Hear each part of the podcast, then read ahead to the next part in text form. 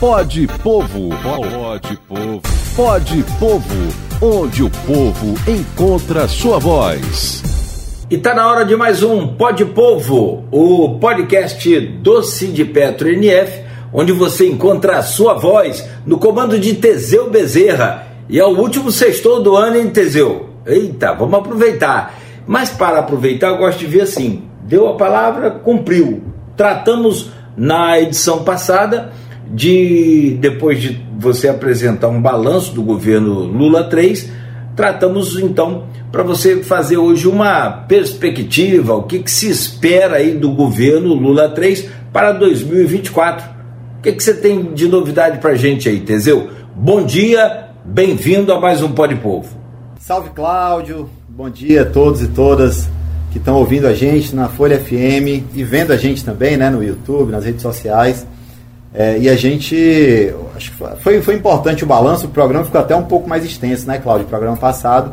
E esse agora eu acho que vai ser mais, um pouquinho mais rápido, mas a gente vai conseguir falar um pouco dessas perspectivas. Né? A gente viu que os trabalhadores, a população brasileira conseguiu conquistar muita coisa no ano, foram muitos avanços durante o ano de 2023.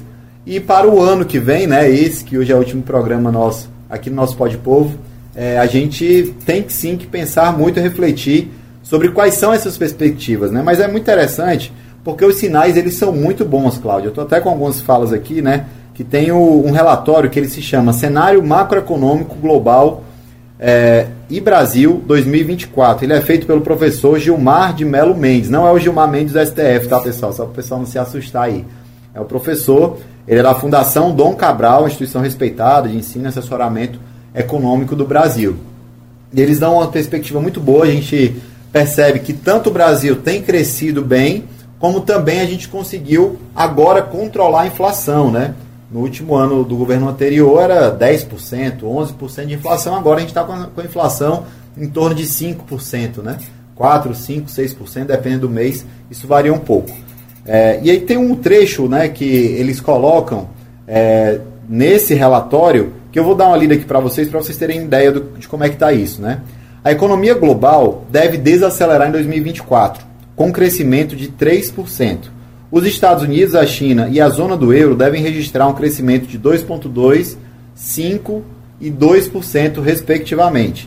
No próximo ano, no, no caso da economia brasileira, as perspectivas são positivas. Expectativa de crescimento por volta de 2,2% em 2024 impulsionado por, por, por investimentos, geração de emprego, queda da taxa de desemprego. Ou seja, os analistas econômicos estão identificando que a tendência do Brasil é de melhorar ainda mais. Isso é muito bom não só para o Brasil, a gente fala o Brasil, parece uma coisa de fora do, de outro mundo, né? Mas o Brasil, quando fala Brasil, é para os trabalhadores, os empresários, é, o, o sistema econômico como um todo. Então, para nós brasileiros, o cenário econômico ele é muito com a tendência muito positiva para o ano que vem. Bom, com esse cenário apresentado por você, é, o crescimento econômico, diminuição da inflação, aliás, a taxa Selic já caiu mais meio ponto agora, né, recentemente. Acho que a coisa começa a caminhar para um novo tempo. É possível afirmar, e, e você concorda que com esse cenário a gente pode ter uma geração maior de renda e também de emprego? Exatamente, Cláudio. Assim, o cenário para o emprego e para a renda ele é muito positivo. Ele, a gente tem aí é, ainda um cenário de preocupação, claro, porque é, apesar da estabilidade econômica, podemos ter coisas que fogem da regra, porém, todavia, entretanto, nós temos tranquilidade que esse ano de 2023, que muita gente duvidava que ia ser um bom ano, né? Lembremos que a gente aplicou esse ano de 2024 no nosso país, ou de 2023 no nosso país, um orçamento que foi ali é, acochambrado, um, orçamento que ele foi ali negociado ainda no governo anterior. Para o próximo ano, não, já é um orçamento que está sendo negociado pelo governo Lula, né? Então, é, as expectativas para os trabalhadores era muito bom, né? E assim, foi o aumento do poder de compra dos trabalhadores, né? É, o relatório que a gente citou da vez passada, ele fala muito bem sobre isso também. E a expectativa é de queda ainda mais da inflação, é, que vai ficar em torno de 5,12%, e essa continuidade de, queda da inflação ela se mantém em 2024 e 2025, segundo os estudiosos, esse relatório. Né?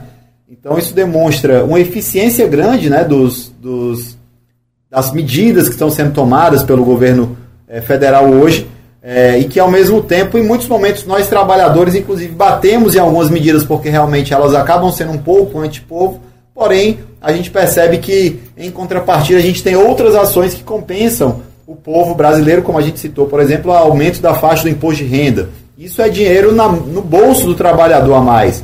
E isso vai aumentar ainda mais no ano de 2024. Então tem ações que elas acabam sendo um pouco combinadas. Tivemos a reforma tributária que estava mais de 30 anos para ser feita agora esse ano e que para o ano que vem vai gerar uma expectativa de receita né, que seja gerada em torno de 30 bilhões de reais a mais para o governo federal, que não vai sair do bolso de nós, trabalhadores, do povo, do cidadão e da cidadã que pega ônibus, que está no carro agora trabalhando no aplicativo, vai sair do bolso dos super ricos. Essa reforma tributária foi exatamente para tirar dinheiro daqueles que mais ganham, que mais estão ficando milionários, bilionários e essas pessoas sim têm que pagar mais impostos e não nós que estamos aqui todo dia ralando é, para conseguir sobreviver, né?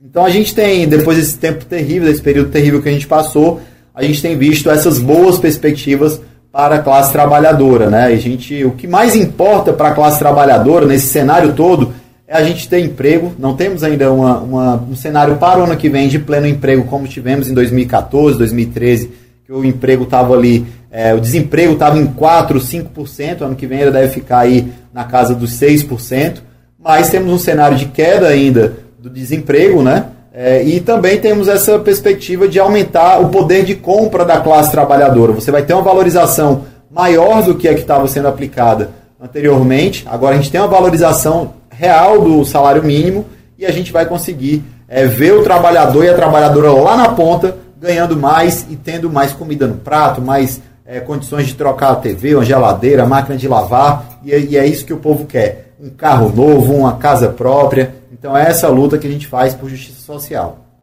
É muito bom, muito bom, muito bom, Teseu. 2023 não foi lá, oh, que maravilha, mas já respiramos, já começamos a né, levantar um pouco aí de todo esse prejuízo que o país passou nesses últimos anos.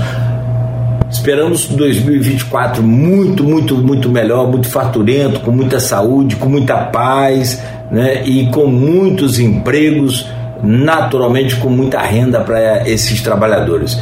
Teseu, feliz ano novo, parceria fantástica. Espero contar com você por mais um ano, que 2024 seja aí ou a consagração ainda maior dessa nossa parceria. Muita paz, muita saúde, muita prosperidade para você, para todos do Sindipetro NF, para todos os trabalhadores. Valeu, Teseu, ótimo ter você aqui com a gente, muito bom. Parabéns aí pelo sucesso também do Pode Povo. Feliz ano novo.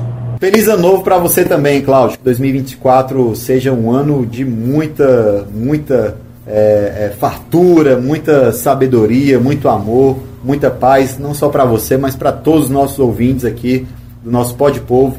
A gente agradece por esse ano que foi um ano inaugural desse programa. Esperamos que por anos a gente continue é, com essa, essa, essa parceria e esse programa. E a gente deseja a todos os ouvintes do Folha FM e do nosso Pode Povo muitas coisas boas para o ano 2024. Um abraço, valeu pessoal. Pode Povo, pode Povo, pode Povo, onde o povo encontra sua voz.